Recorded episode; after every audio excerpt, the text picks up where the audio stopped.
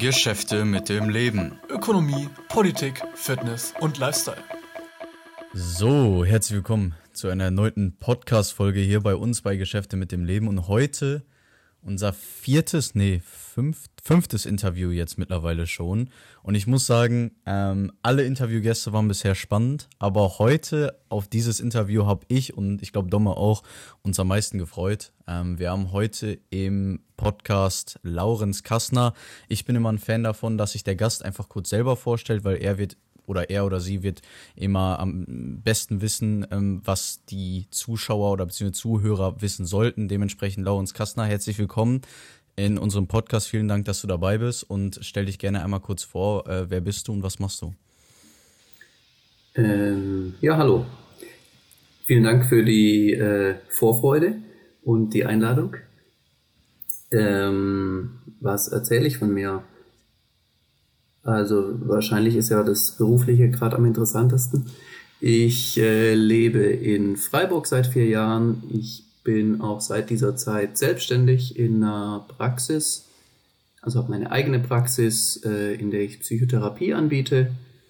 Ähm, in meinem Fall ist es eine Praxis, wo nur Selbstzahler äh, sozusagen hinkommen können. Also ich kann nicht über die gesetzlichen Krankenkassen abrechnen. Und äh, andererseits bin ich in einem beruflichen Trainingszentrum angestellt, wo wir Menschen mit psychischer Erkrankung ähm, unterstützen, wieder einen Berufseinstieg zu finden. Genau. Sehr, sehr spannend. Vorhergegangen ist irgendwann mal ein Studium über sechs Jahre Psychologie und äh, über, glaube dreieinhalb Jahre eine Tätigkeit in einer psychosomatischen Fachklinik, wo ich Menschen einzeln und in Gruppen begleitet habe. Sehr spannend, sehr spannend. Ähm, genau darüber wollen wir auch mit dir sprechen, was du gerade eigentlich beruflich machst, womit du dich wahrscheinlich die ganzen letzten Jahre schon beschäftigt hast.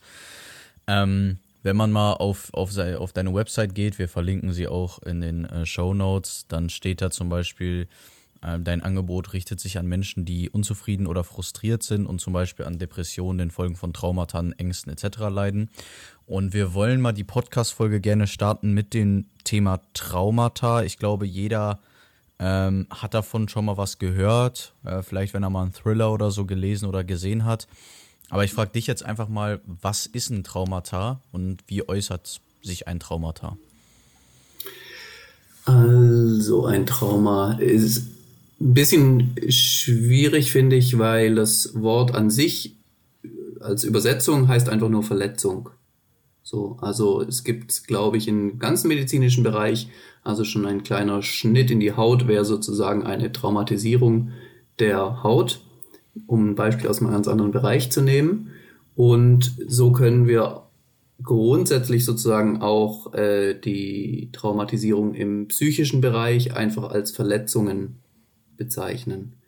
Im klinischen Kontext gibt es eine etwas äh, enger gefasste Definition und die aus, dem, aus der Klassifikation von der Weltgesundheitsorganisation besagt zum Beispiel, dass ein Trauma ein Ereignis ist, was grundsätzlich jeden Menschen in tiefgreifende Hilflosigkeit und Verzweiflung stürzen würde. Und da sieht man schon, da geht es dann nicht darum, dass mir jemand zu nahe gekommen ist. Also beispielsweise jetzt meine Partnerin, das kann natürlich irgendwie verletzend sein oder eine fremde Person, die mir irgendwas an den Kopf wirft, wäre aber im, im klinischen, psychotherapeutischen Sinne nicht als Trauma zu bezeichnen. Mhm. Oder was auch, äh, was, ich, was mir immer wieder begegnet, dass ähm, zum Beispiel eine Trennung von einem Lebenspartner oder einer Lebenspartnerin als Trauma bezeichnet wird. Wäre es im klinischen Sinne nicht, auch wenn das ähm, sehr schwierig zu verkraften sein kann und sehr dramatisch sein kann, je nachdem auch, was für Vorerfahrungen es gibt und wie so eine Trennung abläuft, ähm, wäre das erstmal nicht die Definition eines Traumas. Oder auch ähm, der Tod, äh, ich sage jetzt mal meiner Großmutter, kann natürlich für mich sehr tiefgreifend sein und mich äh, extrem traurig machen oder sehr erschüttern. Ähm, wäre grundsätzlich erstmal nicht als Trauma anzunehmen. Okay, und du arbeitest ja viel mit Menschen, die ja Traumata haben. Ähm, und die sind dann meistens sozusagen seelischer Natur, also Schicksalsschläge mhm. oder jemand ist gestorben aus dem Umfeld, mhm. aus der Familie, Trennung, oder? Ähm, ja, also meistens sind es tatsächlich gar nicht die so einzelne Ereignisse, so wie ich es auch gerade dargestellt habe, die Menschen beschäftigen, sondern ähm, häufig sind es ähm, langanhaltende Situationen, in denen die Menschen gelebt haben, im häufigsten Fall aufgewachsen sind. Also wo eine bestimmte Atmosphäre geherrscht hat, die zum Beispiel als bedrohlich erlebt wurde ähm, oder auch äh, für einen außenstehenden Beobachter äh, als, als bedrohlich äh, eingeschätzt worden wäre. Ähm, das heißt, das ist sozusagen wie nochmal eine Unterscheidung zwischen einzelnen Ereignissen und sogenannten ähm, Bindungstraumatisierungen.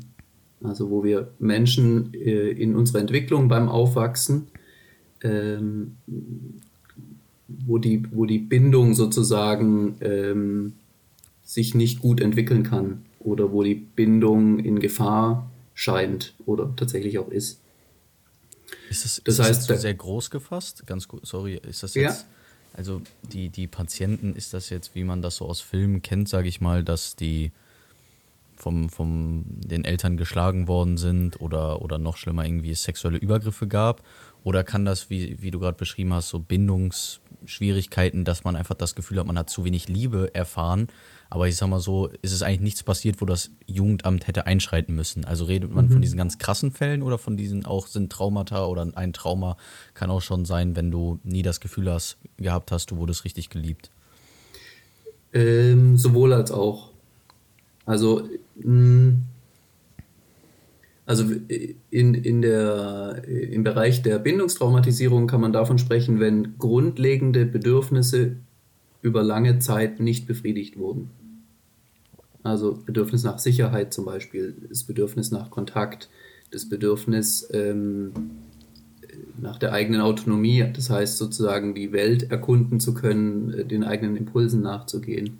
Wenn solche grundlegenden Dinge nicht äh, sozusagen erlaubt waren oder nicht gegeben waren, ähm, dann spricht man davon Traumatisierung. Und es gibt aber auch natürlich Menschen, die die Übergriffe äh, gewalttätiger Art, sexueller Art erlebt haben. Und das ist sozusagen ein bisschen greifbarer, weil es konkrete Ereignisse sind.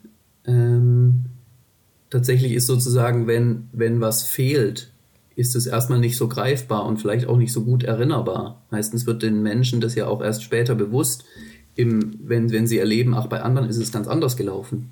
Wenn wir als Kinder aufwachsen, halten wir unser Umfeld für die Normalität, für so läuft die Welt. Ist es zwangsläufig so, dass wenn man jetzt in der Erziehung zum Beispiel einen Mangel an Liebe von den Eltern hat, mhm. dass dann die Menschen fast immer äh, dann sozusagen ein Defizit entwickeln, ein Traumata in dem Bereich, oder ist das von Mensch zu Mensch unterschiedlich? Gute Frage. Ähm, also erstmal ist das ähm, glaube ich, keine günstige Voraussetzung. Dennoch ist es sehr unterschiedlich, was Menschen sozusagen daraus machen. Also wie sie damit umgehen, wie sie das verarbeiten können. Ähm, das heißt, wie sich das dann heute im vielleicht Erwachsenenalter äußert, das ist sehr unterschiedlich. Das heißt, auch da könnten wir so nochmal klarer benennen, es gibt ähm, die traumatischen Ereignisse, Erlebnisse oder Situationen und es gibt dann das, wie sich das äußert. Das ist ja nicht gleichbedeutend. So, es gibt auch Menschen, die erleben äh, traumatische ähm, Ereignisse und ähm, können vielleicht von sich aus recht gut damit umgehen und haben ein soziales Umfeld, das gleichzeitig unterstützend ist. Und dann entwickeln sich dann nicht ähm, schwerwiegende Symptome oder nur für eine kurze Zeit. Ähm, Genau, die dann vielleicht auch gar keinen Therapeuten oder ähnliches brauchen, weil sie einfach gut aufgefangen werden und das irgendwie gut, gut mittragen können in sich. Ist, also ist ein, ist ein Trauma, sage ich jetzt mal, was, was, was ein Arzt diagnostiziert, sage ich mal, oder, oder ein Psychologe oder wie auch immer? Oder ist das so ein bisschen auch wie das Opfer, sage ich jetzt einfach mal, oder der Patient, ähm, das bewertet? Also quasi ist, kann man, wenn, wenn jetzt eine gewisse Sache geschehen ist über einen längeren Zeitraum, würde der Arzt darauf gucken oder beziehungsweise der Psychologe darauf gucken und sagen, das ist ein Trauma? Oder ist das so, dass quasi nur wenn das, nur wenn das Opfer sich oder der Patient sich gefühlt hat, als wäre es ein traumatisches Erlebnis, also quasi wenn er das als schlimm empfunden hat, dann wird es erst zum Trauma. Also hat das was mit einer Bewertungsgrundlage des Patienten zu tun oder ist ein Trauma ein Trauma? Ähm, spannende Frage. Ähm, also wie gesagt, es gibt sozusagen den, den Versuch, das immer wieder zu, zu, ähm, äh, zu, zu klar zu beschreiben, was ein Trauma ist ein traumatisches Ereignis. Ähm, und wenn, wir, wenn ich diese klinische Definition nehme, dann gibt es schon, ne, wie ich vorhin angeführt habe, äh, würde man jetzt beim Tod der Oma im, im klinischen Kontext nicht von einem Trauma sprechen. Ähm, was gleichzeitig dabei schwierig ist, dass es natürlich um das subjektive Erleben geht. Und dann, also in, in der Psychotherapie selbst geht es dann auch meistens weniger um das, was damals genau geschehen ist, sondern was die Folgen in der psychischen Verarbeitung der betreffenden Person sind. Also das ist das, wo, wo dann ja auch eine Diagnose sich drauf stützt. Die stützt sich zu einem kleinen Teil darauf, was passiert ist, letztlich aber viel mehr darauf, was die Symptome sind.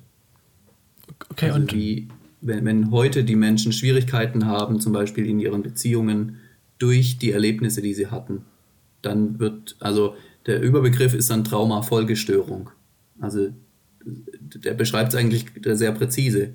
Die Folge der Traumata führen zu Störungen im alltäglichen Erleben, im Führen der Beziehungen oder anderen Bereichen.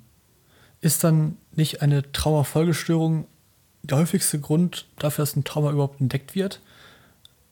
Ja.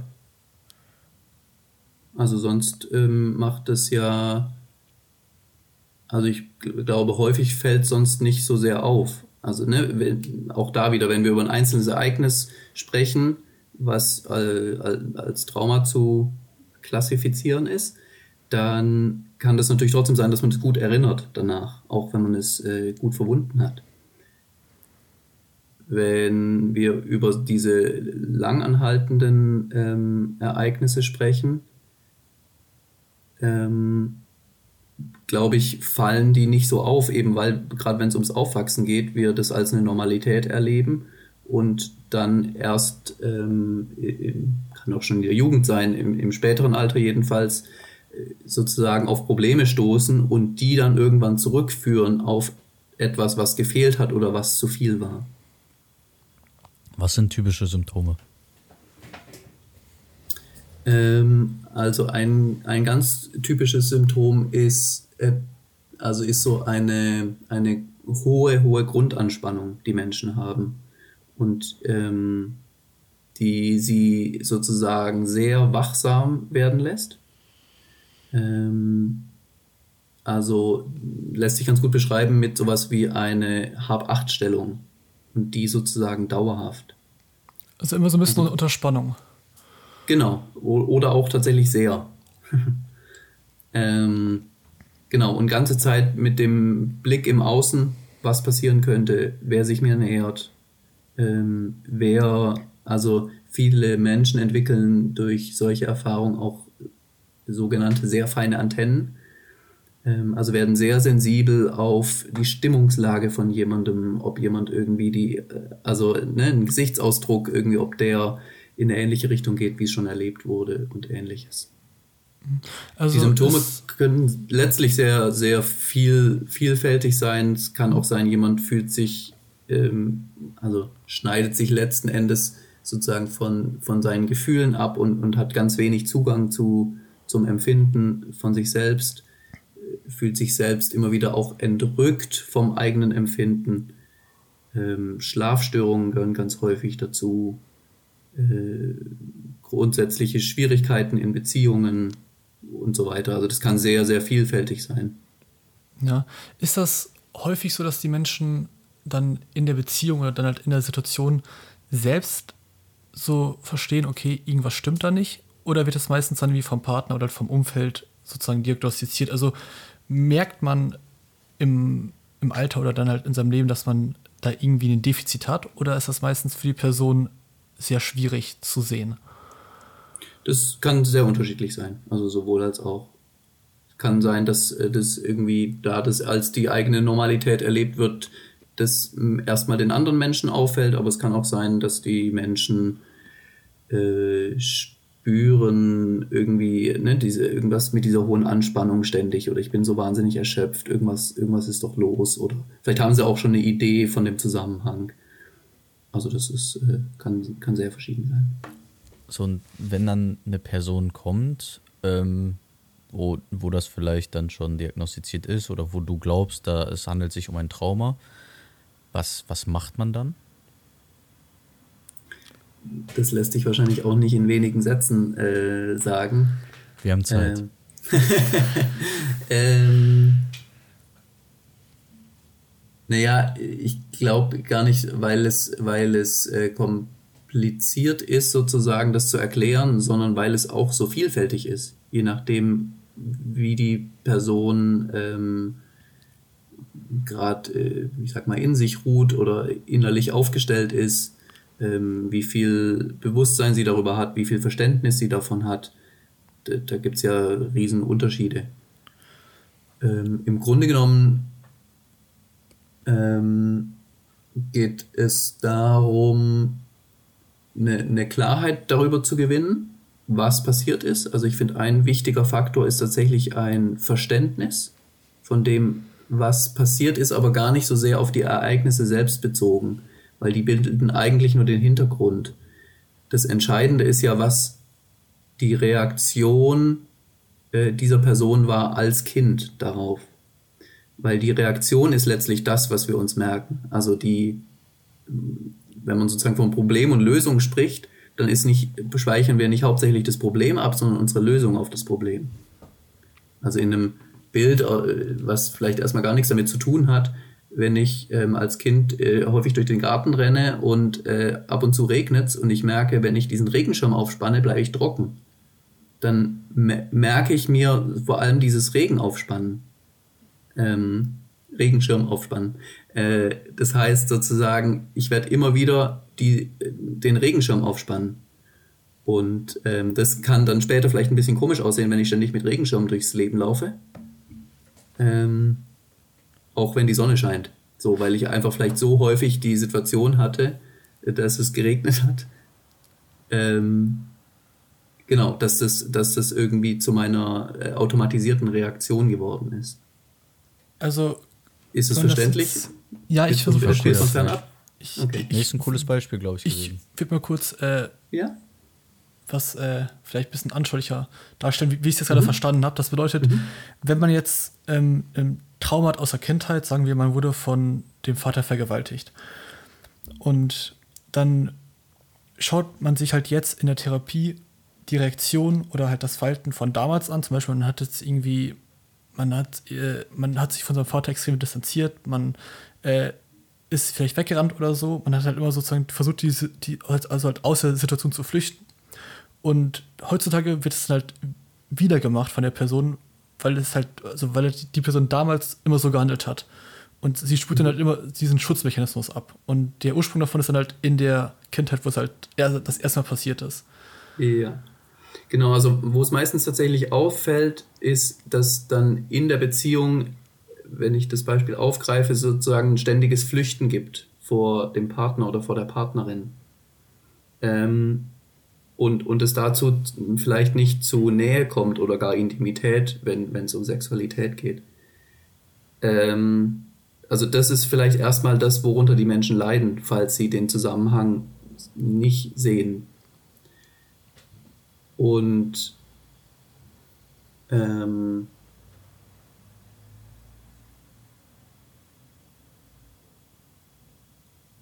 genau, also ich, ich finde es oder, oder mein, in, in meinem Vorgehen finde ich es immer wichtig, den Bezug zur Gegenwart zu behalten.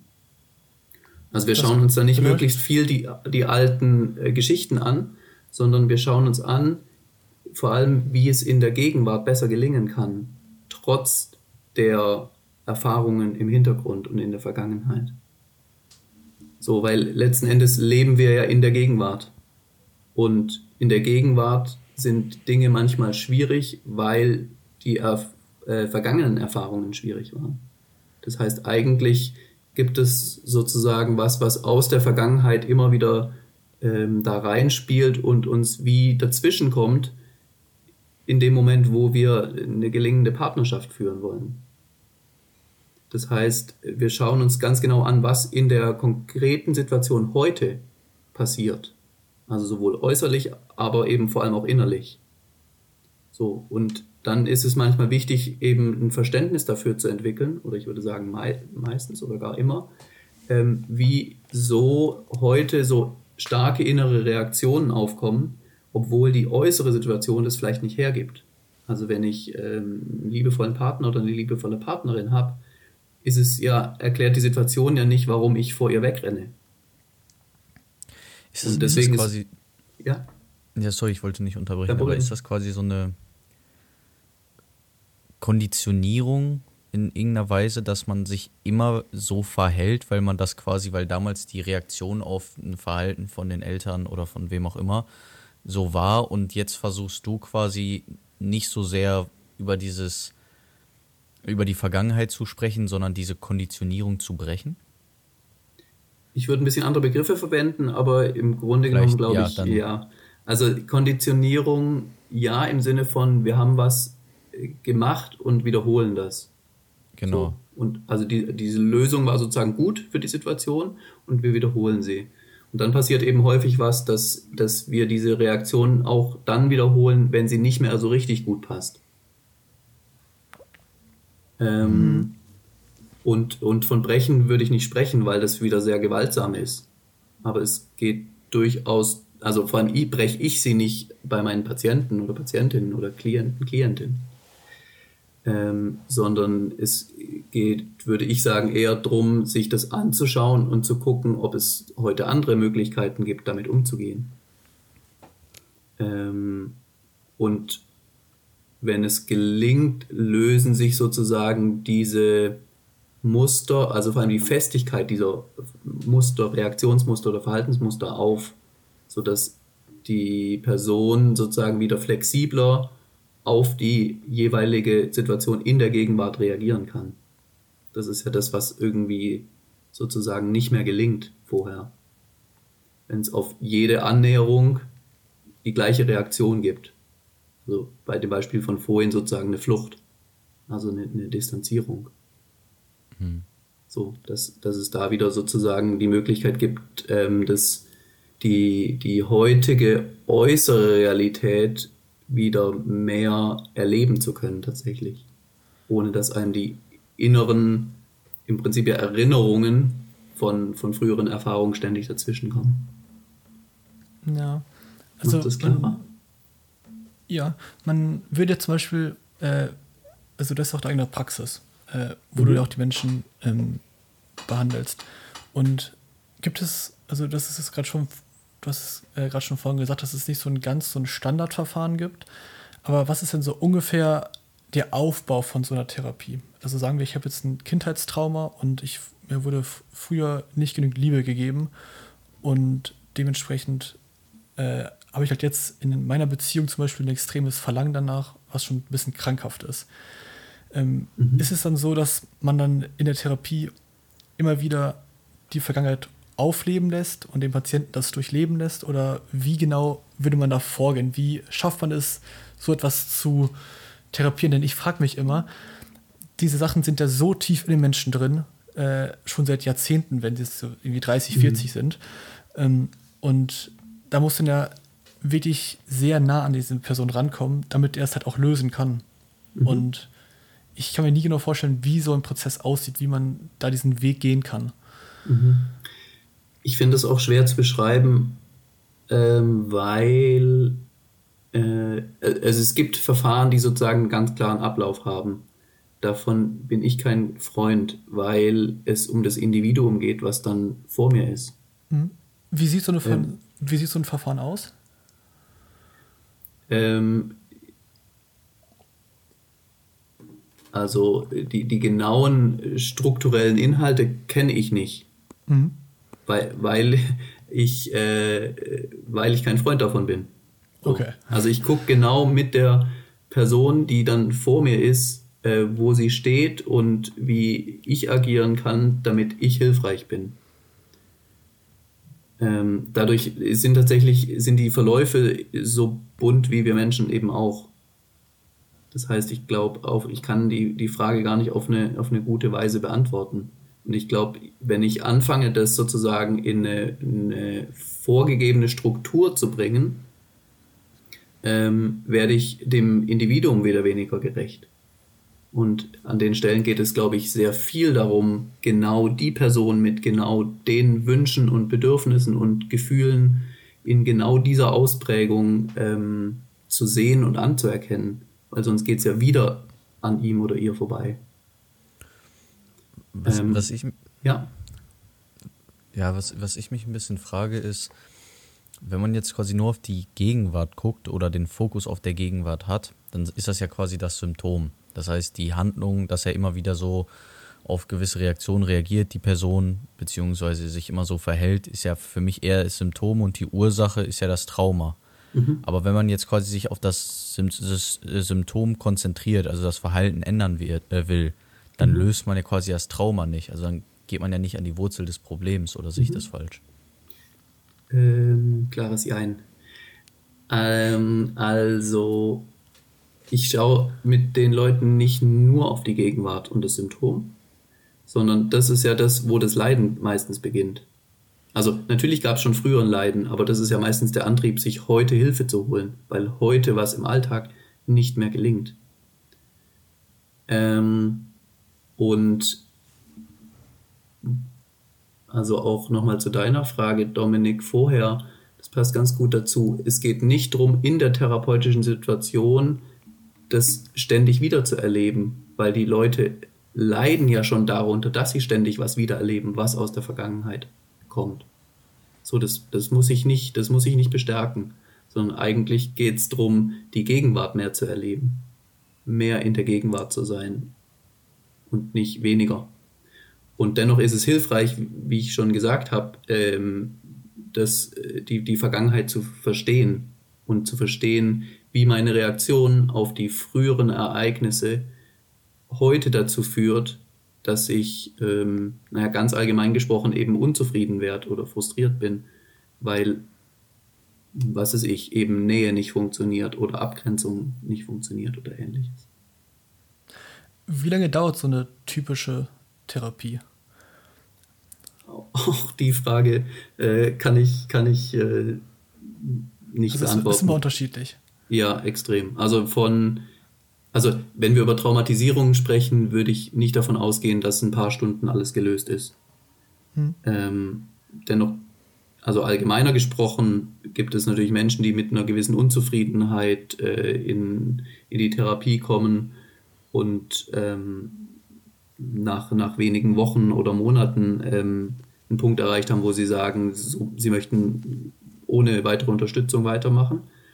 Ähm, aber das kann sich tatsächlich auch über Jahre ziehen, weil, wie, ich weiß gerade nicht mehr, wer es von euch beiden war, vorhin ja auch gesagt hat, ne, die Sachen sind so tief eingeschliffen, häufig, dass nicht zu erwarten steht, dass äh, in, in, in, ein paar Stunden, auch wenn die gut verlaufen und hilfreich sind, ähm, so grundlegende Dinge gelöst sind. Ja, wenn jetzt, das heißt, ähm, Nee, mach du mal ruhig dumm. Das heißt, du arbeitest dann auch wahrscheinlich äh, mit Patienten schon seit mehreren Jahren zusammen tatsächlich? Mit einigen ja. Okay. Gab es auch Fälle, wo du gesagt hast, das bringt nichts? Also wo es einfach keine Besserung gibt? Oder kann man alles therapieren? ähm, also es ich erinnere mich an, an Menschen, mit denen ich das immer wieder zur Frage gestellt habe. Ob das genug bringt, ob es das bringt, was erwünscht ist oder war. Und wir dann darüber sprechen. Ähm, und, und wenn es, ähm, genau, eben mit der Idee, dass wenn es ähm, nicht, ich sage jetzt mal, gewinnbringend genug ist für die Person, dass, dass wir was ändern können. Okay, also es wird auch das, häufig, ja. oder also ab und zu werden auch Therapien dann abgebrochen, weil es nichts bringt oder nicht so stark. Das äh, kann auch passieren. Hat. Ja, ja. Oder dass es eben einen gewissen Effekt hat und an einer bestimmten Stelle auch nicht weitergeht. So. Also das, ne, also wenn, mhm. wenn über Jahre jemand zu einem Therapeuten oder einer Therapeutin geht, würde ich nicht erwarten, dass es gar nichts bringt. So. Aber vielleicht bringt es nicht die Erleichterung oder die Transformation, die sich jemand erhofft hat. Ähm, irgendwas wollte ich gerade noch sagen. Hab's wieder vergessen. Ja, ist kein Problem. Ist denn, also damit wir das ein bisschen verstehen, was macht einen, einen guten Therapeuten aus? Das ist du die äh, KlientInnen fragen. ähm, jetzt versuche ich mich aus der Affäre zu ziehen. Ähm, tja, sehr spannende Frage und ähm, es gibt viele, viele Antworten darauf. Und da komme ich auch gerade nochmal zu dem, was ich sagen wollte. Das passt auch einigermaßen dazu. Ähm, also das klingt, finde ich, häufig so durch, wenn es darum geht, dass ich die Menschen therapiere. So, also das, ich glaube oder ich bin überzeugt davon, dass sehr, sehr, sehr viel Veränderung in uns möglich ist. Aber in der Psychotherapie ist es im Kontrast zu den meisten medizinischen Behandlungen eben so, dass die Veränderung nur aus sich selbst heraus funktionieren kann. Das heißt, die Idee einer Therapie ist dann sozusagen eher einen Rahmen zu geben oder eben eine bestimmte Unterstützung zu geben, damit dieser Veränderungsprozess möglich ist.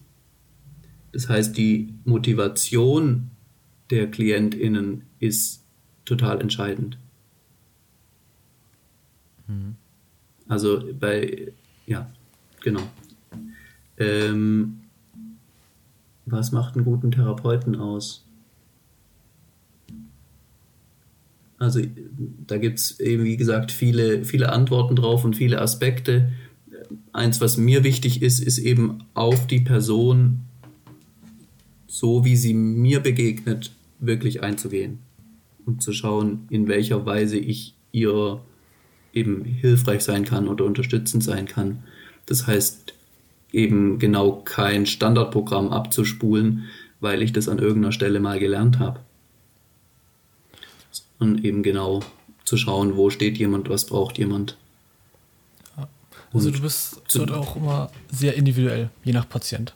Ja, auf jeden Fall. Und das Spannende ist, und das kennt, wahrscheinlich, kennt ihr wahrscheinlich und wahrscheinlich die Zuhörerinnen auch, ähm, dass wir uns in verschiedenen Beziehungen verschieden verhalten und auch verschieden fühlen. So. Und das ist in einer therapeutischen Situation nicht anders wenn jemand super gerne frei und offen spricht, ähm, habe ja auch ich als Therapeut andere Reaktionen, als wenn jemand ähm, total angespannt ist und kaum ein Wort über die Lippen bringt. So. Ja. Und eine, auch eine, da eine kann es verschiedene. Bitte? Eine Frage noch, oder ja. mach mal erst deinen Punkt noch gerne. Genau, also so, da, äh, auch, auch da gibt es ja verschiedene Reaktionen. Ne? Es gibt, gibt ja Menschen, wo, wo also sowohl im, im, im, in meinem privaten Alltag als auch in der therapeutischen Praxis, wo ich merke, dass, ähm, wenn ich nochmal das Beispiel nehme, dass jemand sehr wortkarg ist, wo ich merke, dass mich das irgendwann nervt. So, oder wo, wo, ich, wo ich ärgerlich werde, weil ich denke so, jetzt, jetzt sag doch mal, was los ist. Und es kann ja auch sein, dass ich, dass ich eine ganz andere Reaktion habe, ähm, nämlich eher sehr vorsichtig werde und versuche irgendwie noch mehr Raum zu geben oder noch mehr Hilfestellung zu geben, damit es jemandem gelingt. Also das ist wieder sozusagen dann ein spannender ähm, Aspekt, wo ich meine Reaktion dann mit, mit einbringen kann und das mit anschauen. Ist denn jetzt, wenn eine Person sehr wortkarg ist, das für dich, also ich sag mal so, du wirst ja über deinen über deinen Beruf, über deinen Job, wie auch immer, ja auch in gewisser Weise denken. Und ich denke, jetzt ich zum Beispiel im Studium habe Fächer, wo ich sage, da, das sind Herausforderungen und die anderen sind vielleicht ein bisschen einfacher. Und ist das bei dir auch so, dass du dann Patienten hast und dir vorher, wenn die sehr wortkarg sind, denkt, ähm, ist jetzt eine, ist jetzt das ein sehr schwieriger Patient und ich hoffe, ich löse das irgendwie und du weißt bei anderen Patienten, die vielleicht mehr reden, das wird einfacher oder, oder wie denkst du quasi über diese verschiedenen Personen, die alle sehr vielleicht unterschiedlich mit dem Problem umgehen? Mhm. Ähm, also an der Stelle ähm, stimmt das Beispiel nicht mehr, das ich gebracht habe, dass sozusagen äh, viel Sprechen irgendwie einfacher ist als wenig Sprechen. Ähm, und dennoch habe ich äh, natürlich äh, verschiedene Beziehungsqualitäten zu den verschiedenen Menschen. Und bei manchen weiß ich am Anfang auch nicht genau, wie der Weg sein wird und äh, wo der hinführen wird. Beziehungsweise genau weiß ich es nie. Ähm, aber manchmal merke ich schon, ich habe noch gar keine klare Idee, was in den nächsten Stunden anstehen könnte. Und manchmal habe ich eine sehr klare Idee, ob das dann die ist, die, auf die sich jemand einlassen will oder nicht, ist nochmal eine andere Frage. Ähm, genau, und es gibt auch äh, Menschen, wo ich es erstmal schwierig finde. Und meine Erfahrung zeigt mir, dass es lohnenswert ist, dran zu bleiben. Weil ähm, Schwierigkeiten, also je, je mehr man sich kennenlernt, desto, desto mehr ähm, Wohlwollen, manchmal Sympathie oder äh, Verständnis ähm, entwickelt sich ja auch für die andere Person.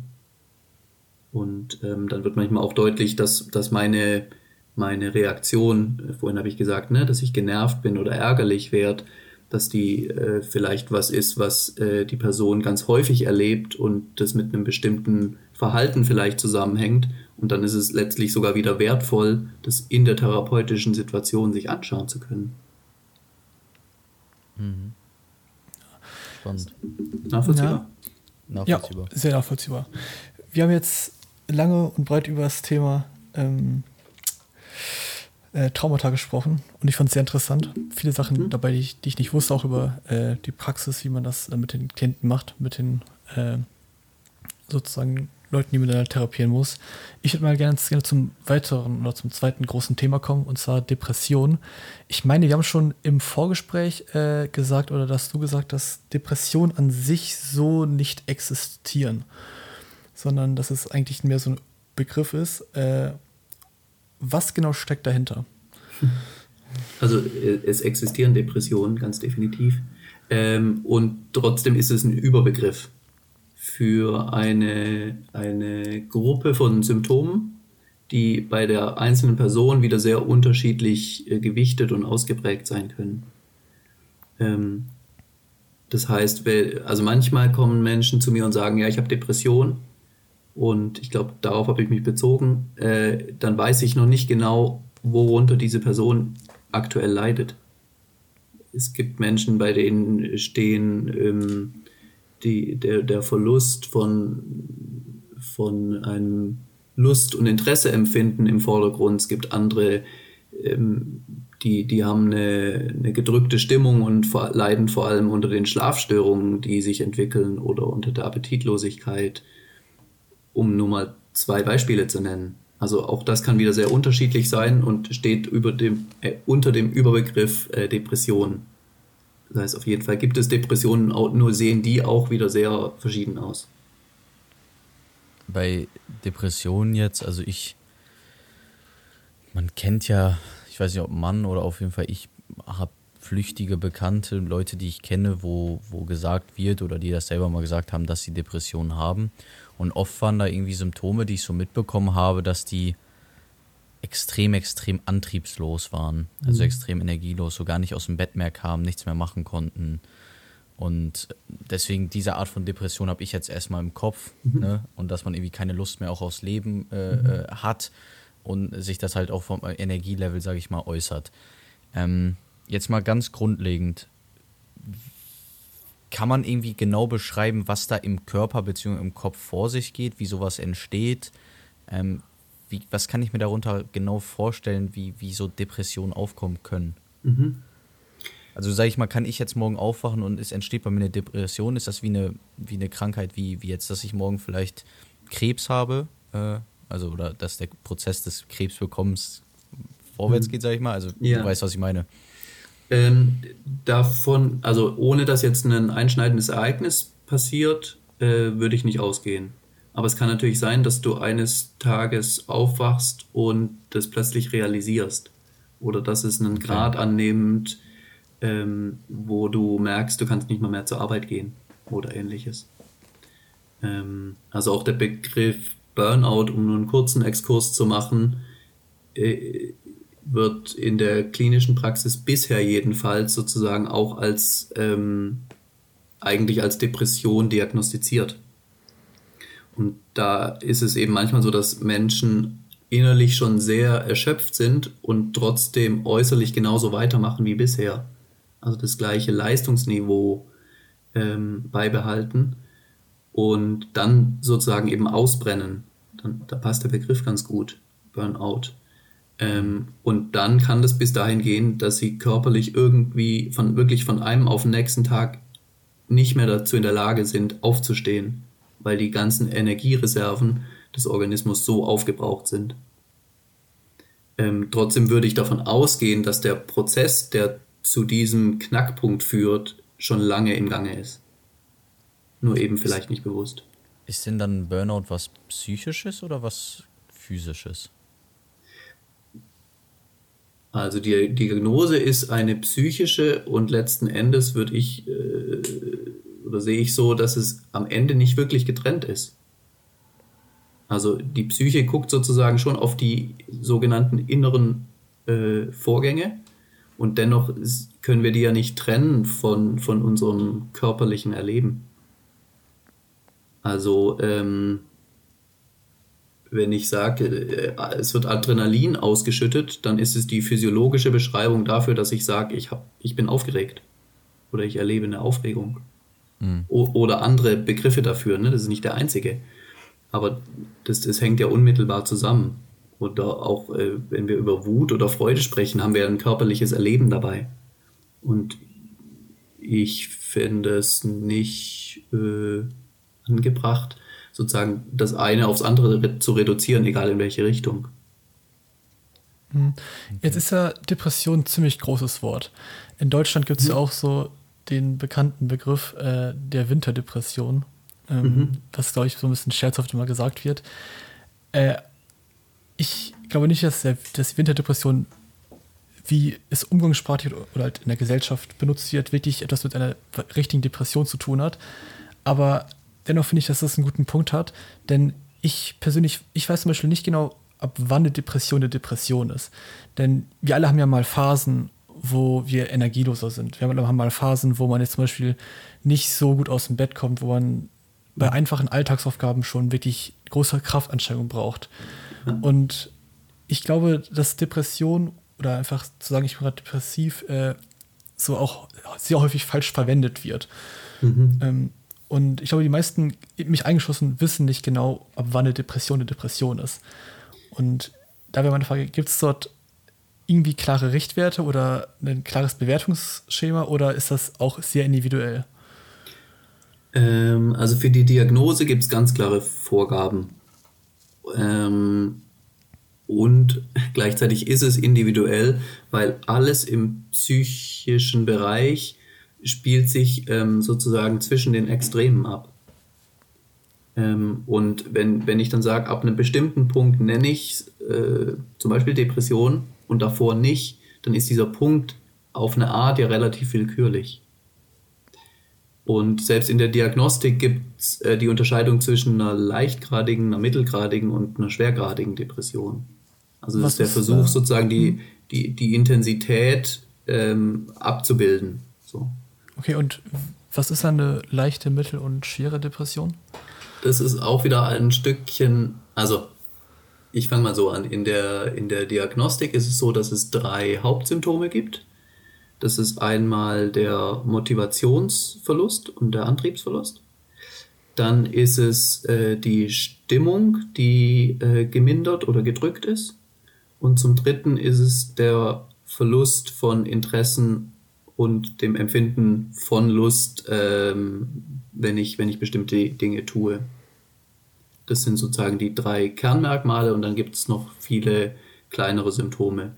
Und es gibt dann sozusagen eine genaue Beschreibung, ab wie viel Symptomen von den, von den Hauptkriterien und von den Nebenkriterien es als leicht klassifiziert wird, mittelgradig und schwer. Okay. Und dazu spielt aber auch noch mit rein, ähm, es kann ja auch sein, dass jemand zum Beispiel die drei Hauptsymptome ähm, gerade erlebt, aber insgesamt nur auf eine leichte Weise. Das heißt sozusagen, das Gesamtniveau spielt schon auch eine Rolle. Also wenn jemand nicht mehr aus dem Bett kommt und seinen Alltagsaufgaben nicht mehr nachgehen kann, ist es definitiv schwergradig. So unabhängig davon, wie viele Symptome jetzt genau vorliegen und wie viel nicht. Ist und wenn jemand schon große Einschränkungen erlebt, würde man grundsätzlich von mittelgradig äh, sprechen und wenn das insgesamt ein, ein, leichtes Niveau hat, eben von, von einer leichtgradigen. Ja. Be bevor wir über die Entstehung gerne nochmal sprechen, weil das, mhm. das interessiert mich sehr, du hattest ja nämlich eben kurz angedeutet, wenn man, wenn es einem jetzt quasi gut geht, muss man jetzt nicht erwarten, dass man, ähm, dass sich jetzt eine Depression entwickelt. Also es muss irgendwo was, was passieren, möglicherweise ein Trauma, wie auch immer. Mhm. Ähm, Jetzt habe ich nicht meine Frage ho hoffentlich vergessen. Ach so, genau, nee. Ist das bei Depressionen wirklich so, dass dann die Leute, die depressiv sind, auf ihrer eigenen Art und Weise, sage ich mal, also den verschiedenen Facetten, wie eine Depression aussehen kann, die, wenn die schwergradig depressiv sind, oft diese Suizidgedanken haben? Oder ist das nur bei einer Art von Depression so? Oder vereint die das quasi? Ähm, nee, das ist ein, eins der Symptome dass äh, Suizidgedanken oder gar äh, weitergehend, also Richtung konkreten Vorstellungen, äh, Planung, Vorbereitung oder Versuch, ähm, dass das auftritt. Und es gibt viele Menschen, die, also in dem, im, im depressiven Bereich, die das kennen, äh, Suizidgedanken zu haben. Und ich erlebe häufig, dass im ersten Moment das gleichzeitig auch erschreckend ist. Also, dass die nicht sagen, juhu, ich habe Suizidgedanken, sondern irgendwie vor den eigenen Gedanken erschrecken und eher versuchen, dagegen anzukämpfen.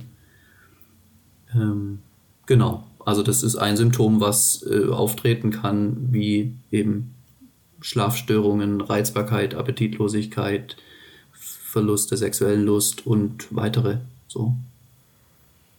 Genau. Okay, dann, dann wie gerade angedeutet, gerne einmal über die Entstehung. Wahrscheinlich ist die auch wieder ganz individuell, aber wie, wie kann das aussehen? Wie, wie kann man eine Depression bekommen? Ähm, genau, du hast es tatsächlich äh, selbst gerade angedeutet. Das äh, kann ganz, ganz, ganz unterschiedliche Ursachen haben. Ähm, und der Begriff Depression bezieht sich eben auf die Symptomatik, also auf das, was sich heute zeigt. Und beschreibt gar, also keinerlei Gründe des Entstehens. Ähm, und die können sehr, sehr verschieden sein. Die können mit traumatischen Erlebnissen zusammenhängen, verschiedenster Art. Ähm, die, die können sich nach und nach entwickeln, äh, können aus einer Überlastung entstehen. Also das ist sehr, auch wieder sozusagen sehr bunt gefächert. Bunt passt immer bei Depressionen nicht so gut. Also vielleicht in den verschiedensten Graufacetten. No. Ähm, also was, was äh, vielleicht trotzdem ein spannender Aspekt ist, ist, dass sehr häufig ähm, ein Prozess passiert, wo ähm, emotionales Erleben unangenehm für die betreffende Person ist und dadurch versucht wird oder auch erfolgreich unterdrückt wird.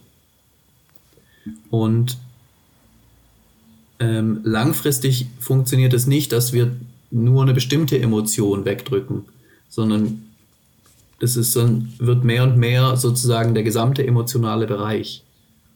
Also häufig ist es ja so, dass dann Menschen sagen, ja, ich würde mich gerne noch freuen, aber auf Ärger oder auf äh, Trauer habe ich irgendwie keine Lust. Und das funktioniert schlecht. So, das funktioniert mal in einem Moment. Aber es gibt eher wie sozusagen die Möglichkeit, den gesamten emotionalen Bereich zu dämpfen oder sich das mehr zu erlauben. Und dann geht es auch in alle Richtungen. Da machen Sie das zum äh, Selbstschutz, oder? so kann man es beschreiben, auf jeden Fall, ja. Ähm, ja. Schutz ähm, oder ja, also äh, kann, kann ja sein, dass Menschen irgendwie schwierige Erfahrungen machen mit, ähm, mit, mit Wut, die vielleicht erstmal von außen kommt oder sie wissen mit der eigenen Wut nicht umzugehen und, und unterdrücken die. Und das funktioniert in sich und äh, führt langfristig äh, eben dazu, dass wie die ganzen Emotionen mehr und mehr ähm, ja, unterdrückt werden und, und gemindert werden. Und dann geht irgendwann die Lebendigkeit verloren. Und das ist dann meistens der Punkt, wo die Menschen darunter leiden. Weil natürlich wollen sie sich lebendig fühlen. Und im, im, im therapeutischen Verlauf ist es dann sozusagen spannend, sich auch diesen unangenehmen Emotionen wieder anzunähern und zu schauen, wie die erlebbar sind, ohne dass sie vielleicht äh, gefährlich wirken. Also subjektiv gefährlich sind, im Sinne von, wow, das ist überwältigend oder ich kann überhaupt nicht damit umgehen, wenn ich wütend werde oder wenn jemand anders wütend wird. Ähm, genau, um sich dem anzunähern und sozusagen, dass da wieder mehr, mehr Lebendigkeit äh, entsteht, im, vor allem im eigenen Erleben. Und aus der aus der Suchttherapie gibt es äh, den, den, schönen Ansatz, äh, dass die Depression ist, die Sucht, Konflikte zu vermeiden.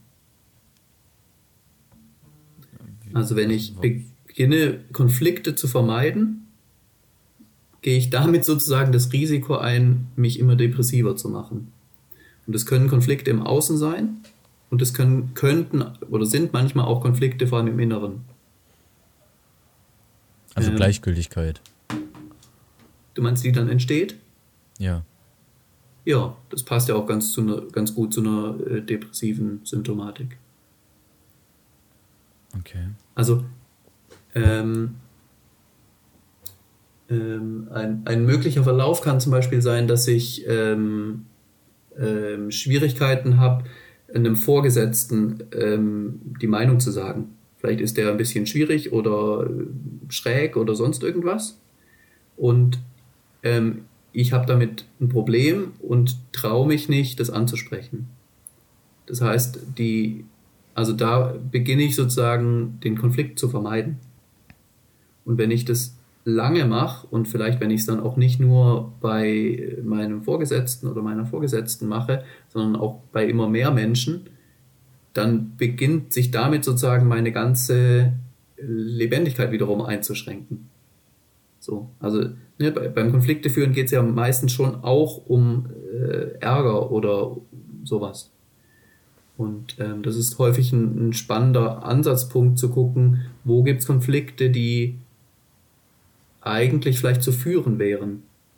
Und das Spannende ist, ist häufig, wenn ich Menschen, die sich als depressiv erleben, die Frage stelle, gibt es einen Konflikt, der gut wäre vielleicht zu führen, haben die meisten sehr schnell eine Idee, um was es gehen könnte.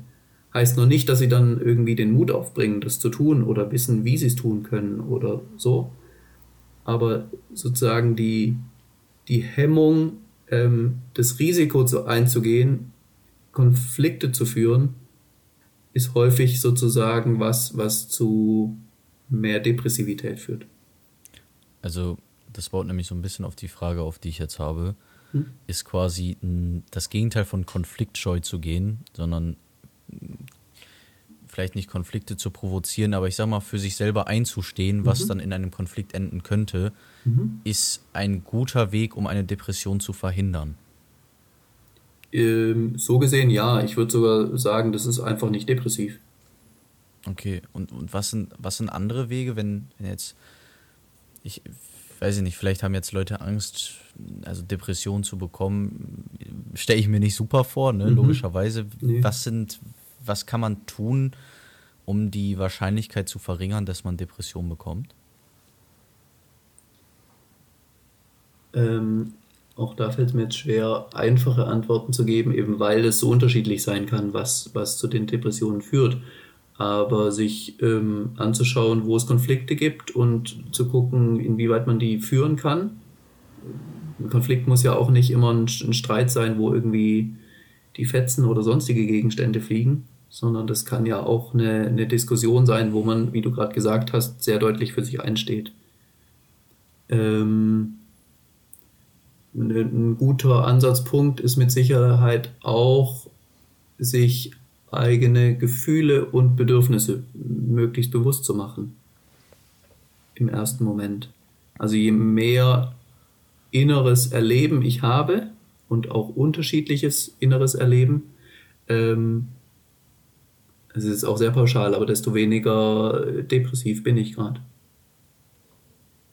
Also, also, seine eigenen ich, Gefühle und Gedanken mhm. zu beobachten, kann schon helfen, sozusagen das zu verhindern.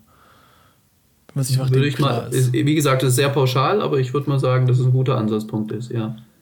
Ich ja. habe da immer irgendwie so Vorstellungen von, also wenn ich von Lebendigkeit spreche, dann stelle ich mir tatsächlich ein buntes Leben vor. Also mit verschiedensten Farben. Und die Farben spiegeln letzten Endes das eben das subjektive, emotionale oder gefühlsmäßige Erleben wieder. Und die Depression ist ja sozusagen wie, das wird alles immer fader und irgendwann nur noch grau, wenn es extrem wird. Oder ja. vielleicht wird es auch schwarz. Aber sozusagen, ne, das, das ganze Bunte geht, geht da raus. Und ähm, ich, ich denke, je, je bunter es ist, ähm, also und bunt meint ja auch nicht, es ist nur gelb die ganze Zeit. So.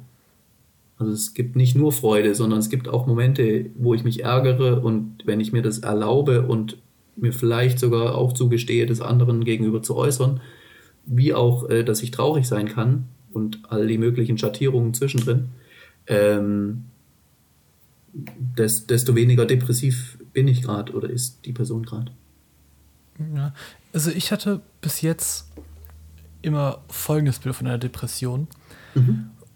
Es kann völlig falsch sein, aber mein Bild bis jetzt war immer, dass eine Depression ist, wenn die Person mit ihrem derzeitigen Leben so unzufrieden ist mit der Gegenwart, dass sie keine Kraft mehr hat, dieses Leben zu führen, quasi in diesem Leben weiter zu, zu leben. Und weil sie halt so wenig Lust auf das hat, was am Tag auf sie wartet, auf den Beruf, auf den Alltag, dann wird sie halt kraftloser und immer energieloser. Mhm. Und da kam mir gerade der Gedanke, ist der Grund von der Depression meistens in der Gegenwart zu finden, im, meistens im normalen Leben und der Grund vom Traumata eher in der Vergangenheit, an irgendeinem Ereignis oder an einer Erziehung. Wie ist das professionell gesehen? Also erstmal finde ich das eine ganz äh, schöne alltägliche Beschreibung, die du gerade gegeben hast für ähm, bestimmt, zumindest eine bestimmte Form der, der depressiven äh, Verstimmung. Ähm, wie gesagt, die, die Gründe können super unterschiedlich sein. Ich würde schon sagen, dass es meistens mit Erfahrungen zu tun hat, die nicht gerade jetzt stattfinden. Bei der Depression. Ja, also mit Erfahrungen, die in der Vergangenheit liegen. Aber äh, ich würde nicht automatisch davon ausgehen, dass es immer um die Kindheit geht und dass das immer der, der Ausgangspunkt und der Schlüssel ist. So, das kann mhm. auch in der Jugend oder im Erwachsenenalter oder so, ähm, so wie, wie sein, sein Anfang äh, finden. Das ist eben sehr, sehr unterschiedlich. Gibt es Unterschiede zwischen Männern und Frauen in einer Depression? Und die Wege daraus? Ähm, also wenn es dazu äh, wissenschaftliche Befunde gibt, dann weiß ich, also kenne ich die gerade nicht. Ähm, ich würde sagen, das ist ein grundsätzliches, ähm, wie sozusagen grundsätzlich ein, ein inneres Vorgehen, was mit dem Geschlecht überhaupt nichts zu tun hat und ob sozusagen die äh, unterschiedliche Hormonlage, die es tendenziell ja bei in, in, männlichen und weiblichen Körpern gibt, ob die eine äh, also ich wüsste nicht, dass sie eine entscheidende Rolle spielt.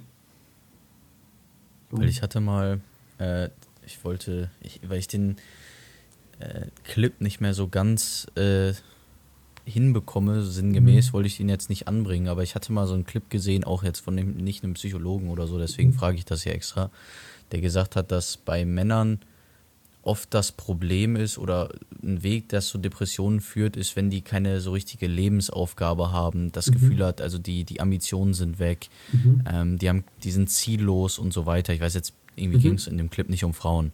Und da mhm. war halt so meine Frage, wenn jetzt Männer quasi auch so zum Thema Prävention so ein bisschen, dass wenn jetzt Männer Ziele haben, mit ihrem Leben zufrieden sind, ähm, ambitioniert sind, vielleicht sportlich aktiv sind, beruflich aktiv sind, in Sportverbänden, wie auch immer, also ehrenamtlich aktiv sind, dass das den Männern eher hilft, aus der Depression zu kommen. Ich weiß jetzt nicht, was mit den Frauen jetzt in dem war, wie mhm. gesagt. Mhm. Ähm, kannst du das in irgendeiner Weise bestätigen, dass das ein Grund ist für Depressionen, wenn man sich der Mann irgendwie nicht so gebraucht fühlt in der Welt?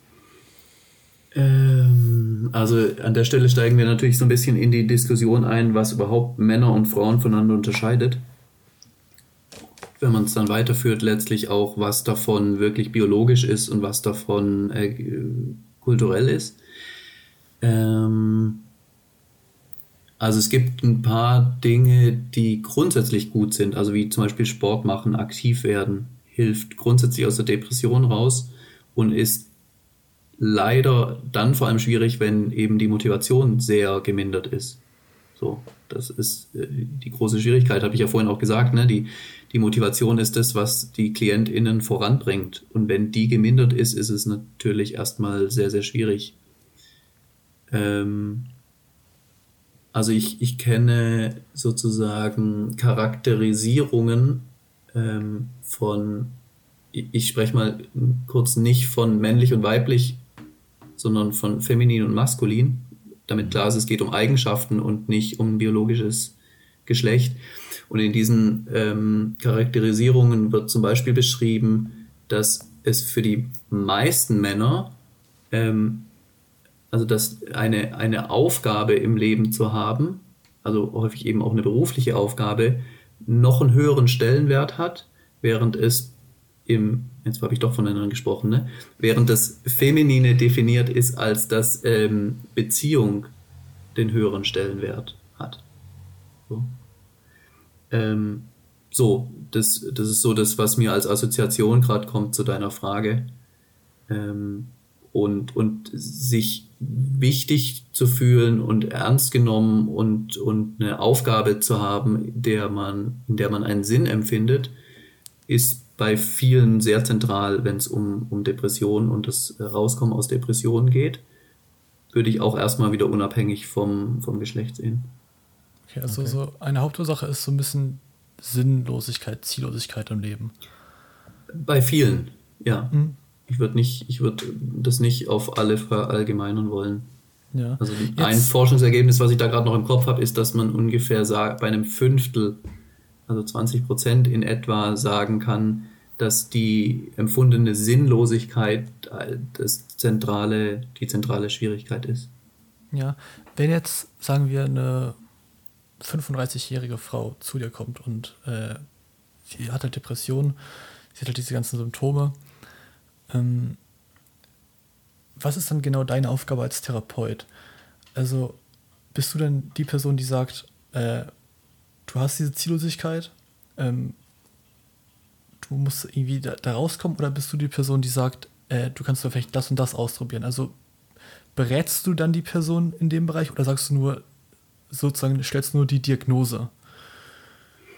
Ähm, also tendenziell zweiteres. Ähm, wobei es auch so nicht stimmt, in meinem Fall jedenfalls.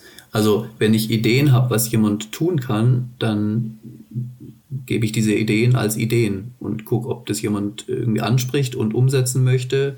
Und dann in, in der nächsten Sitzung, äh, ne, wie das mit dem Umsetzen geklappt hat. Ähm, letztlich sehe ich meine Aufgabe, und das ist sozusagen wieder vielleicht ein bisschen vage formuliert, sozusagen im Genau mit der Person erforschen, was in ihr vorgeht, wie es ihr damit geht, dass sie vielleicht gerade keinen Antrieb hat oder keine Lust mehr oder äh, ihr der Sinn fehlt. Ähm, also die, das genau, äh, das äh, eigene Erleben sozusagen wie präziser zu erforschen was wir meistens, und da nehme ich mich auch mit rein, im Alltag so genau nicht machen. So, mir geht es halt schlecht. So. Mhm. Und dann geht es mir vielleicht irgendwann so schlecht, dass ich merke, so, ich komme hier alleine nicht mehr raus. So, dann brauche ich zumindest mal ein Gespräch.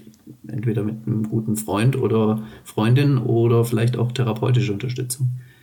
Das heißt, sich das genauer anzuschauen und ähm, tatsächlich gibt es ähm, von Aaron Antonowski ähm, ein Konzept, der, der hat sich äh, viel damit beschäftigt, ähm, wie es denn dazu kommt, dass manche Menschen mit den gleichen Ereignissen besser zurechtkommen als andere.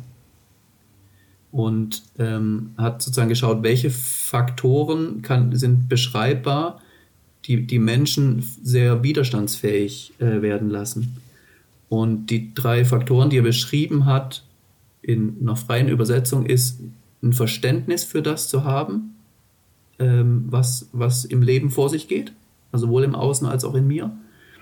Ähm, zweitens sozusagen das Erleben zu haben, mitgestalten zu können, also dass ich Einfluss auf mein eigenes Le Erleben und auf Dinge im Außen haben kann.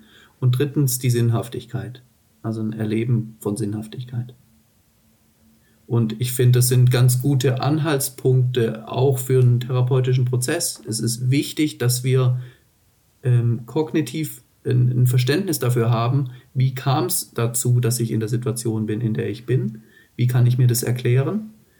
Ähm, zweitens ist es wichtig, eine, Handhabe zu bekommen, also das Gefühl, ich kann etwas tun und, und das bewirkt auch was. Vielleicht nicht im ersten Moment alles, also dass ich irgendwie mit einer praktischen Aufgabe von ich führe ein Dankbarkeitstagebuch, äh, bin ich dann komplett raus aus der Depression, aber vielleicht merke ich, es hebt schon ein bisschen meine Stimmung. Genau, und drittens eine, eine Sinnhaftigkeit ähm, zu erleben.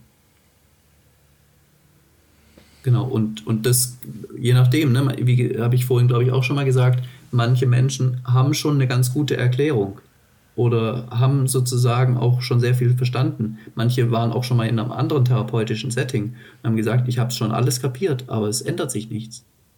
So, da geht es dann nicht mehr darum, Verständnis zu entwickeln. Also ich würde dann vielleicht noch schauen, haben wir denn das gleiche Verständnis? Aber da geht es dann viel mehr darum, okay, wie kommt es denn dazu, wenn du schon verstanden hast, was es ist und auch vielleicht schon Ideen für Lösungsmöglichkeiten oder Veränderungsmöglichkeiten hast? ähm, wie, wie kommt es dazu, dass, dass sich nichts ändert? Also probierst du es nur einmal und wenn es dann keinen großen Effekt hat, dann lässt du es, weil es dich so demotiviert. So, dann, dann, dann sind wir wieder äh, beim Frust so. Also sich das genauer anzuschauen und einen Rahmen zu bieten, in dem Menschen auch eine andere Erfahrung machen können als bisher. Sehe ich auch als eine meiner Aufgaben. Also wenn es, ne, vorhin hatten wir es von der ähm, sozusagen von Konfliktfähigkeit. Und in den meisten Beziehungen gibt es ja irgendwas, was uns nicht ganz so toll gefällt, wie, wie wir es gern hätten. Also es passt nicht so ganz. Und das spiegelt sich natürlich auch in, im Therapeutischen wieder. Und und damit den Menschen zu schauen, was passt ihnen denn sozusagen im Verlauf unserer Therapie nicht so gut oder in meinem Verhalten oder was ich, von mir aus auch an meinem Aussehen und dann zu schauen, ob ich sie ermutigen kann, mir das zum Beispiel mal zu sagen, ist ja wie so ein leichter Beginn von einem Konflikt führen. Nämlich eben für das einzustehen, wo mir Dinge nicht in den Kram passen oder mir zuwiderlaufen. Mhm. Ähm, und in dem Rahmen, also wichtig ist dabei, dass das ja in einem Rahmen passiert, wo ähm, ich immer wieder mit ihnen schaue, ob das Vertrauen ähm, ineinander äh, erhalten bleibt, wenn sie mich zum Beispiel kritisieren. So. Und äh, grundsätzlich ist es ja so, dass ich dann sozusagen anders, also nicht darauf reagiere mit von was fällt dir ein, mich zu kritisieren, hör sofort auf mit dem Scheiß, sondern ich, ich freue mich ja darüber, dass es mal einen Impuls gibt, der, der eine Art sich wehren oder so in sich hat. Und dadurch ähm, kann eine Person äh, andere Erfahrungen in so einem Kontext machen, die sie nach und nach eventuell auch bestärken kann, vielleicht auch mal, ich sage jetzt mal, in einer guten Freundschaft oder in einer Partnerschaft, wo auch, wo es ein sehr stabiles Vertrauen gibt, oder wo auch immer es das gibt, auch mal zu sagen, du, ich habe dich total lieb und trotzdem stört es mich total, wenn du mich ständig unterbrichst.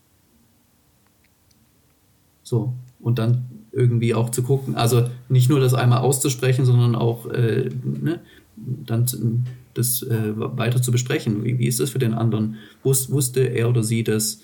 Ähm, Gibt es eine Bereitschaft, das äh, für, zu versuchen zu regulieren oder ist es okay, das anzusprechen oder oder oder? Ein, eine Frage, die, die mich nur interessiert, bevor wir dann zum, zum letzten Thema kurz kommen. Mhm. Ähm, man sagt ja oft, man ist der Durchschnitt so ein bisschen der fünf Menschen, mit denen man am meisten Zeit verbringt, wie auch immer das jetzt ist. Das Umfeld ist auf jeden Fall, ähm, wie soll ich sagen, färbt ja irgendwo so ein bisschen ab. Und was ich mich frage ist, du, wenn du dich den ganzen Tag oder einen Großteil deines Tages mit deinen, um deine Patienten kümmerst, ja. die ja meistens, die ja meistens zu dir kommen, wenn es denen extrem schlecht geht, mhm. zieht dich das nicht auch ein bisschen runter? Ähm, manchmal. Also das gibt es in Situationen, wenn, wenn sozusagen die Stimmung sehr auf mich überschlägt. Ähm, tatsächlich äh, würde ich fast sagen, habe ich die glückliche Position als Therapeut, ähm, nicht nur mir das anzuhören, sondern ja am Verändern mitzuwirken. Und das ist, also ich finde das ähm, von schön bis beglückend. So. Manchmal gelingt es nicht, ne? Und es gibt dann auch Situationen, wo ich, wo ich mich und vielleicht auch die andere Person irgendwie sehr bemühe und, und weil es nicht passiert, irgendwie gibt es eine Hilflosigkeit oder so. Das ist natürlich nicht das Gefühl, über das ich mich am meisten freue. Ähm, gehört für mich aber genauso dazu wie, wie alle möglichen anderen Empfindungen auch. Ähm, aber ganz grundsätzlich finde ich, ist es eine, eine total schöne Arbeit, weil die, die Probleme und Schwierigkeiten, die mir Menschen berichten und mit denen sie kommen, ja wie der Startpunkt sind, von dem aus wir uns versuchen, ähm, zu mehr Zufriedenheit zu bewegen und, und da Wege suchen. Und die Situationen selbst sind überwiegend also manchmal in größerem, manchmal in kleinerem Maße, aber sind grundsätzlich ja eher was, was in irgendeiner Weise unterstützend ist. Unabhängig davon, ob es jetzt jemand irgendwie rausgeht und sagt, boah, jetzt, jetzt irgendwie fühle ich mich ermutigt, mal was äh, anders auszuprobieren, oder ob jemand sagt, ah, jetzt bin ich endlich gerade mal wieder ein bisschen entspannter. Oder wie schön, dass es jemanden gibt, der mich versteht oder, ah, jetzt kapiere ich endlich mal, was da ganze Zeit in mir abläuft. Jetzt habe ich mal eine Erklärung, die, die richtig Sinn macht für mich. Oder, oder wie auch immer. Oder ich konnte mir mal erlauben zu weinen, was, was mir alleine oder im, im Alltag nicht gelingt, weil ich irgendwie nicht traue, meinen, meinen Freunden, Freundinnen das zuzumuten oder ähnliches. Ist das nicht auch ein ziemlich dankbarer Job dann? Also, wir, bekommst du viel Dankbarkeit für Rückmeldung dann von den Patienten, wenn sie sozusagen ihr Leben dank dir wieder verbessert haben und sich besser fühlen? Ja, insgesamt ja. Wie gesagt, nicht in, in allen Situationen und auch nicht bei allen Verläufen, weil manchmal gelingt es nicht, nicht ganz so, aber insgesamt ähm, ja. ja. Ja, klingt mhm. gut. Ich würde noch kurz als letztes ähm, einmal auf die Gestalttherapie äh, eingehen. Und zwar habe ich darüber gelesen äh, auf deiner Website, dass es sozusagen ein bisschen darum geht, dass man seine Gedanken, Gefühle und Handlungen bisschen beobachtet und dass sie halt so ein bisschen im Bewusstsein aufkommen äh, und dass man halt dafür so ein bisschen ein Bewusstsein entwickelt. Das klang für mich alles sehr so ein bisschen nach Meditation ähm, oder einfach danach, dass man sich selbst beobachtet. Ähm, und wie genau ist die Gestalttherapie? Wie kann man sich das vorstellen? Also ist das ein Ansatz, in dem man einfach dann die Traumata und die Depression behandelt oder ist es einfach nur sozusagen ein Menschenbild, äh, nachdem du deine Patienten äh, siehst und auch arbeitest mit ihnen? Es ist beides. Also es hat ein grundlegendes Menschenbild und ähm, es ist auch ein Ansatz, mit Menschen in diesen schwierigen Situationen umgehen zu können. Und äh, ich fürchte, ich werde sozusagen dich schon wieder enttäuschen, ähm, indem ich keine ganz präzise Antwort geben kann. Mhm. Und es liegt in dem Ansatz der Gestalttherapie begründet, weil es geht uns uns GestalttherapeutInnen ganz viel um den echten Kontakt. Und damit meine ich die Begegnung zwischen der Person, also zwischen diesen zwei Personen, die wir sind. Und das heißt sozusagen die, die ja letztlich einzigartige Beziehung, die zwischen uns beiden entsteht, ist ein zentraler Aspekt. Das heißt, ähm, auch meine persönliche Art ähm, spielt da eine Rolle. Und dadurch ähm, wird eine, eine, eine gestalttherapeutische also Sitzung oder, oder äh, eine Gestalttherapie mit jedem Gestalttherapeuten, jeder Gestalttherapeutin sehr anders aussehen. Weil es in dem Ansatz begründet liegt, eben nicht nach Schema so und so vorzugehen, sondern sich selbst mit einzubringen, um zu schauen, wie gestaltet das Gegenüber Kontakt und Beziehung. Mhm.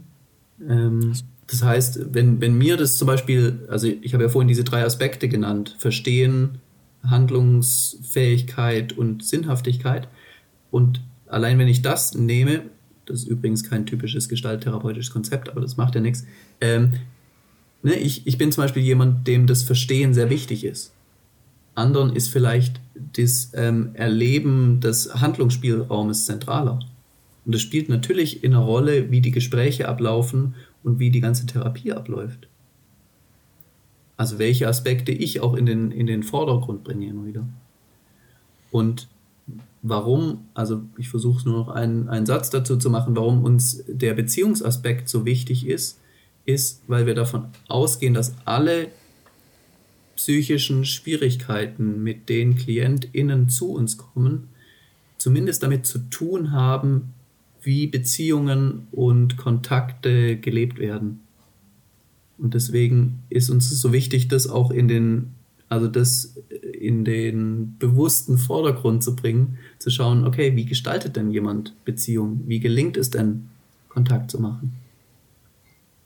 Also all, all die Schwierigkeiten, mit denen wir in der, in der Psychotherapie beschäftigt sind, haben immer zumindest auch mit Beziehungen und Kontakten zu tun. Und deswegen ist die, die, die Gestalttherapie eine, ist einer der Ansätze, die das sozusagen ins Zentrum ihres Ansatzes rücken. Eine, eine Frage zum, zum Schluss mhm. habe ich nochmal, und zwar psychische Herausforderungen, psychische Probleme, vielleicht auch psychische Krankheiten. Ähm, hast du das Gefühl, das wird mehr oder wird das Ganze nur sichtbarer, weil das nicht mehr so ein Tabuthema ist und man da jetzt eher drüber spricht? Äh, auch eine sehr gute Frage und ich, also ich, äh, es wird mehr sozusagen, mindestens eben an der Oberfläche und was die Erklärung dafür ist, weiß ich nicht. Also äh, genau, auch da kann ich, glaube ich, letzten Endes deine Frage nicht wirklich beantworten, weil es, glaube ich, eine, eine Ansichtssache ist im Sinne von, wie erkläre ich es mir. Mhm. Ähm, und ich gehe davon aus, dass sozusagen die, die äh, Akzeptanz oder Bereitwilligkeit, äh, über diese Themen zu sprechen, gesellschaftlich, die, die nimmt ja zu. Und es führt mit Sicherheit dazu, dass äh, mehr Menschen sich zum Beispiel in diesem Bereich Hilfe holen. Ich habe den Eindruck, also das erlebe ich sowohl bei meiner jetzigen Anstellung wie auch in der Klinik, dass im Laufe der Zeit die Menschen, die sich dort einfinden, mit ähm, größeren Schwierigkeiten zu kämpfen haben. Ähm, also, damit es vielleicht verständlich ist, als, als ein Beispiel, ähm, wie wenn es am Anfang mittelgradige Depressionen sind und dann kommen immer mehr Menschen mit äh, leichtgradige, dann kommen immer mehr Menschen mit mittelgradigen und irgendwann mit schwergradigen Depressionen. Sowas ähm, jetzt, äh, erlebe ich jetzt gerade zum zweiten Mal. Ich, also zumindest hier in äh, Mitteleuropa, würde ich sagen, sind die leben wir ja in einer Zeit, wo wir, äh, wo es uns insgesamt eigentlich ziemlich gut geht. Was Wohlstand und damit meine ich nicht nur jetzt äh, die, die, die, den Kontostand, sondern ähm, die, die grundlegenden Bedürfnisse für die allermeisten Menschen gesichert sind, wie eben Sicherheit, äh, äh, Essen, Trinken, ähm, Möglichkeiten, Beziehungen einzugehen, Möglichkeiten, sich selbst auszuprobieren und so weiter. Das heißt nicht, dass es genug äh, Gründe sozusagen zum Leiden gibt. Was, auf was ich hinaus will, ist, dass es, glaube ich, in anderen Regionen der Welt und in früheren Zeiten wesentlich schwerer war. Und ich glaube gleichzeitig aber auch die Mechanismen, die sogenannten, ähm, das irgendwie ähm, unterm Deckel zu halten, mir fällt keine bessere Formulierung ein, ähm, auch stärker waren, weil es, glaube ich, einfach nicht den Raum gab, sich in der Weise damit zu beschäftigen. Also ich glaube, es gibt sozusagen wie diese Bereitschaft und dann kommt da mehr auf und das ist ein erfreulicher Prozess eigentlich, dass mehr aufkommt, weil man sich dann auch besser anschauen kann und es hoffentlich dann auch in eine, in eine gute Richtung weiterläuft. Spannend. Also, also jetzt nicht, ob das sagen, eine Frage beantwortet hat. Äh, ja, schon teilweise. Okay, nein, mein. Äh, nee, nee, war, war, schon, war schon gut. Ähm, ja, grundsätzlich, wir haben, jetzt, wir haben jetzt viel besprochen, Laurenz. Es war unglaublich spannend. Ähm, muss, ich, muss ich wirklich sagen, unfassbar viel Wissen, was du mitgebracht hast. Ähm, es, es gibt jetzt eine typische Frage, die wir ganz gerne am Ende noch stellen. Mhm. Ähm, letzte Mal, in unserer letzten Interviewfolge gab es da zum Beispiel keine Antwort drauf, davor gab es da eine Antwort drauf, das heißt, das ist optional. Ähm, zum Schluss gibt es irgendwas, was du unseren Zuhörern mitgeben willst, irgendwas, was du denen sagen willst. Ähm, hast du da irgendwas? Falls nicht, ist auch nicht schlimm. Ansonsten ähm, kannst du es gerne sagen. Ich würde kurz vorher noch eine Gegenfrage stellen. Ähm, gibt es sowas wie äh, typische ZuhörerInnen von euch? Oder? Ja, ich würde sagen, so also ich glaube eher männlich. Äh, mhm. Im Alter zwischen 18 und 25, würde ich sagen. So Ende Schule, Studium, Ausbildung. Äh, so die Ecke. Also unser mhm. Alter quasi. Mhm. Also mir fällt nichts äh, ein, was, wo ich so einen Eindruck habe, dass er jetzt irgendwie noch klug oder sinnvoll ähm, ist kein Problem. Ich, ich, ich freue mich auf jeden Fall über das Interesse, in dem Fall jetzt von euch beiden ganz konkret. Und ähm, zumindest alle, die bis die die Folge so lange anhören, dass sie auch das jetzt noch hören, dann haben sie auch offensichtlich genug Interesse. Und das ähm, finde ich genauso erfreulich und äh, wünschenswert wie die äh, sozusagen gesamtgesellschaftliche Entwicklung, von der wir gerade zuletzt noch gesprochen haben. Also sich dafür zu interessieren, für diese Themen, aber letzten Endes für sich selbst und, und ähm, ich spreche nicht so gern von Glück äh, oder nur in manchen Momenten, sondern eher von einer, von einer wirklich grundlegenden Zufriedenheit, sich damit zu beschäftigen und zu schauen, was, was ist da zuträglich und was ist da abträglich, ist, glaube ich, auf jeden Fall gewinnbringend für wiederum ein sehr zufriedenes Leben. Und das, das glaube ich auch. Wünsche ich allen, die zuhören. Das, das, das, das glaube ich auch und das war ein äh, sehr schönes äh, Schlusswort. Ähm, Laurenz, das hat äh, richtig Spaß gemacht. Wir haben einiges mitgenommen. Ich werde mir die Folge äh, in jedem Fall selber nochmal anhören. Ich auch. Ähm, wir, genau, wir werden alles äh, Mögliche von Laurenz äh, verlinken. Schaut gerne mal auf seiner Website vorbei. Ähm, ganz, ganz spannend war das. Domme, du gerne nochmal, falls du irgendwas zu sagen hast. Ansonsten, ähm, wie gesagt, vielen Dank und ähm, ja, ich bin eigentlich durch. Ja, ich fand es äh, auch sehr interessant. Ich fand auch gut, äh, dass du häufig unsere Fragen oder vor allem meine Fragen nicht direkt beantworten konntest, äh, nicht so konkret. Denn das hat mir auch persönlich gezeigt, dass, wie ich glaube, fast alle Themen, wenn man dort wirklich viel drin ist und dort mitarbeitet, dann gibt es keine einfachen Antworten. Mhm. Dann gibt es nicht irgendwie pauschal richtig und falsch. Es gibt nicht schwarz und weiß, es gibt immer viele Grautöne und man kann nie so klare Aussagen treffen. Und dementsprechend fand ich das ziemlich cool zu sehen.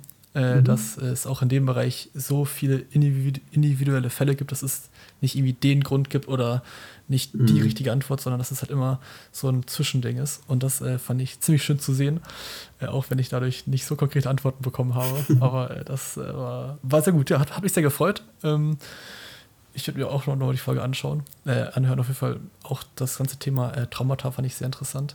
Mhm. Und sonst würde ich sagen, er hat mich sehr gefreut.